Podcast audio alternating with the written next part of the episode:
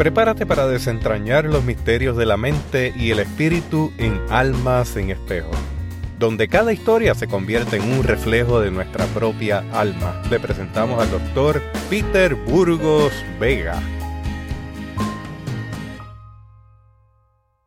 Hoy quiero hablar de otro de los retos más fantásticos que algunas personas experimentan en sus proyectos de relación de pareja, relación sentimental o inclusive conyugal.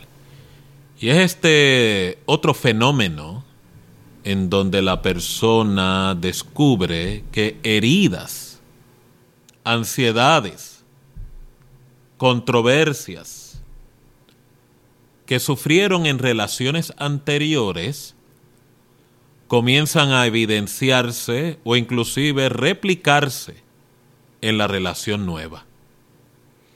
Es como si la herida vieja resucita y se hace presente en la experiencia nueva. Todo lo que cambió fueron los personajes del episodio relacional, pero los fantasmas de la herida emocional de la relación anterior o previa se manifiestan de manera exacta. Por eso quiero titular esta transmisión cuando la herida vieja sale en la relación nueva. Este es uno de los mayores enigmas que algunas personas sufren en sus proyectos relacionales y por lo tanto se atemorizan de que algunos de ellos puedan estar destinados a que nunca puedan sentirse felices en una relación, otros descartan la posibilidad de reinventarse un proyecto sentimental porque concluyen de que las relaciones sentimentales no son para mí. He sido testigo de personas que, a pesar de que la relación difícil, traumática o de dolor o inclusive de maltrato que sufrieron años atrás, 10, 15, 20 años, descubren que en la relación presente o actual que tienen hay una réplica de dichos acontecimientos, no solamente en la pareja de la cual se anclan o vinculan emocionalmente, sino también en la forma en que responden a dichas controversias. Y quiero entonces tener la oportunidad través de esta intervención, poder darle algunas claves o herramientas para explicar este fenómeno y cómo es posible que usted pueda superar dicho fenómeno. Lo primero que quiero dejar establecido en esta transmisión es que las heridas relacionales y traumas relacionales que usted haya sufrido que en tal forma no haya superado, sea un rechazo, sea un abandono, una traición relacional o sentimental, un maltrato físico, un abuso sexual, o resumiendo toda aquella experiencia que disminuya tu dignidad humana y no sean superados, existe la posibilidad de que puedan escoltarle el resto de su vida. O sea, en la memoria emocional de la víctima o del sufriente no desaparecen. Si usted ha escuchado las, ante, las intervenciones anteriores que este servidor ha compartido con usted, ya usted tiene que tener conocimiento de los postulados que he presentado de que en la vida emocional de las personas no existe ni tiempo y espacio. Las emociones no respetan esos acontecimientos. Y si no ha existido la posibilidad de un proceso de sanación, como lo es el perdón, la reconciliación o el restaurar la dignidad humana o confianza del individuo, aunque hayan pasado años de la experiencia sufrida, el dolor y la herida permanecen inmutables. Es como la herida de 20 años atrás se manifiesta al día de hoy con todos los riesgos, la severidad y se exacerba los síntomas como si la experiencia de 20 años hubiera sido hoy. Así de poderoso es la vida emocional de una persona. Segundo, el que usted logre concluir una relación tormentosa, como en muchos casos le caracteriza una relación disfuncional o tóxica, y el usted quedarse solo por un tiempo, como algunas personas plantean, de que es útil quedarse solo o no estar ligado sentimentalmente a nadie en lo que se cura de la experiencia previa, lo que en parte es correcto y es muy sabio, pero lo que descubro en el camino es que muchas personas hacen este manejo literalmente, se quedan solas, pero no trabajan con la herida que psicológicamente y emocionalmente se ha internalizado en sus almas. Así que lo que realmente está ocurriendo es que se quedaron solos físicamente por un año, dos años, tres años, sin una relación sentimental, pero la herida y la agresión que internalizaron de esa última experiencia relacional está vigente e intacta operando dentro de ellos. Solo está esperando hasta el próximo episodio de una relación sentimental donde dicha herida vuelve a evidenciarse y manifestarse. Como tal, le ha ocurrido a muchos pacientes en mi consulta que me describen, doctor, yo pensaba que esta experiencia la había superado, yo pensaba que la había sanado para entonces quedarme sorprendido o quedarme anonanada porque descubro que los mismos patrones, la misma conducta, la misma respuesta vuelve y se repite a pesar de que la relación la dejé o la concluí hace muchos años atrás.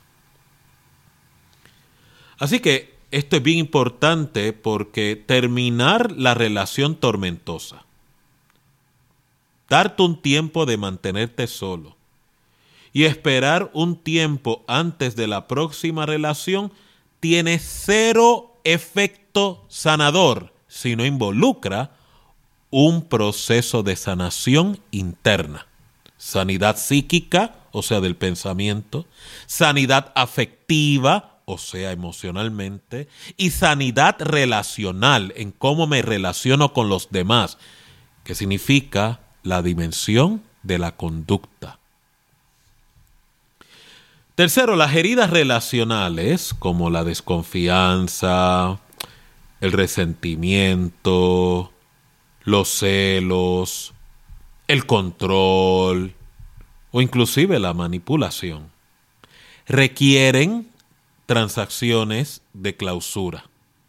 Estas heridas, estas controversias, no desaparecen con el tiempo ni tampoco desaparecen porque usted va madurando en la edad cronológica. Porque recuerde, hay una gran diferencia entre la edad cronológica de una persona versus la edad emocional de un individuo. Es posible que yo madure a nivel de edad cronológica y emocionalmente esté paralizado en mi funcionamiento emocional. Y es por eso y no será sorpresa que usted descubra personas, si no es con usted mismo, que descubra que aunque ha ganado una edad cronológica respetable, usted todavía puede presentar conductas de infantilismo, conductas de impulso, conductas representativas de inmadurez y por lo tanto exista una disonancia entre lo que es la persona de edad cronológica y la persona a nivel de su edad emocional. Por lo tanto, las heridas relacionales requieren una clausura, demandan una recuperación de la confianza propia y más importante es imperativo que la persona construya nuevas destrezas relacionales. Típico ejemplo, las fronteras. Existen lo que se llama fronteras psicológicas, fronteras emocionales, fronteras relacionales. Fronteras psicológicas significa no me involucro con una persona sin primero tener la oportunidad de conocer la persona. Eso sería un ejemplo de una buena frontera psicológica para tener éxito, si es el éxito lo que se le quiere categorizar, por no decir un mejor funcionamiento en su proyecto de relaciones de pareja. Otro ejemplo de una frontera, en este caso emocional, es mientras estoy conociendo a la persona, no involucrarme emocionalmente o no promover dinámicas de apego, sí puedo promover dinámicas de compenetración, de vincular, de poder conectar, pero nunca generar lo que se llama una dinámica de apego. Los apegos son exclusivamente para los infantes, no para el adulto funcional. Y es por eso que usted ve mucho adulto no funcional en dinámicas de apego que la consecuencia son relaciones tóxicas, relaciones de codependencia, relaciones disfuncionales o víctimas de relaciones con narcisistas. Y si no es con narcisistas, relaciones en el caso de muchas personas con una persona fronteriza, trastorno de personalidad fronterizo. Otro aspecto a considerar es que las heridas de pasadas relaciones no se manifiestan al inicio de esa experiencia relacional, o sea, mientras esté esa etapa del encanto, esa etapa de la conquista, esa etapa de la atracción, usted va a descubrir que esas heridas entran en lo que se llama un estado de latencia. En inglés se le llama dormant stage. Y es por eso que una vez la relación pasa de ese efecto llamado la típica conquista, y la relación comienza a tener una madurez o una estabilidad más formal porque ya pasa esa etapa de eh, verdad de lograr eh, conquistar a la pareja comienzan a salir los primeros destellos de esas heridas relacionales. Porque cuando según vaya madurando el vínculo y la conexión emocional de esa relación, entonces las heridas que están escondidas en la psiquis de la persona, en las emociones de la persona, comienzan a evidenciarse y de ahí la posibilidad que se replique las controversias de relaciones anteriores. Por eso usted puede encontrar esta dinámica en relaciones de noviazgo, relaciones entre familia, relaciones entre padres e hijos, relaciones entre cónyuges, relaciones entre los hijos hacia los padres, porque no la persona no ha tenido la oportunidad de darle una clausura a esa herida, por no decir a esa deuda que ha sufrido. Y por ende no es sorpresa que algunas personas son desafortunadas en sus relaciones. O sea, lo que usted llama no tienen función, no logran conectar adecuadamente, no logran tener eficacia en sus proyectos relacionales y algunos se ven en la ¿verdad? tentación de brincar de una relación a otra, eh, transitar entre diferentes relaciones buscando faltas y señalamientos, o en casos extremos caer en una relación de esclavitud como lo es la codependencia. Porque psíquicamente están buscando alguien que los repare, alguien que los sane, alguien que los rescate, alguien que los quiera, alguien que los reconozca, alguien que los valide sin haber entendido que es posible a través de usted mismo en un proceso de amarme a mí mismo, de autocuidado propio, yo darme ese respeto, yo regalarme ese amor, yo otorgarme esa dignidad. Y por lo tanto, si usted no lo construye intrapersonalmente, se va a ver en la tentación de mendigarlo interpersonalmente. De ahí el ciclo de las relaciones tóxicas o codependientes toman inicio nuevamente en la experiencia de la persona sufriente, no restaurada y no sanada de la controversia emocional. Por eso es que es importante que cuando usted entre en una relación o proyecto sentimental, procure un proceso de sanidad promueva destrezas de introspección, promueva destrezas de autoanálisis y reflexión y aprenda a verse por dentro. Porque si usted no aprende a verse por dentro, lo que se esconde adentro podrá destruir sus aspiraciones relacionales y a segundas y terceras personas que nada tienen que ver con la herida que usted ha sufrido.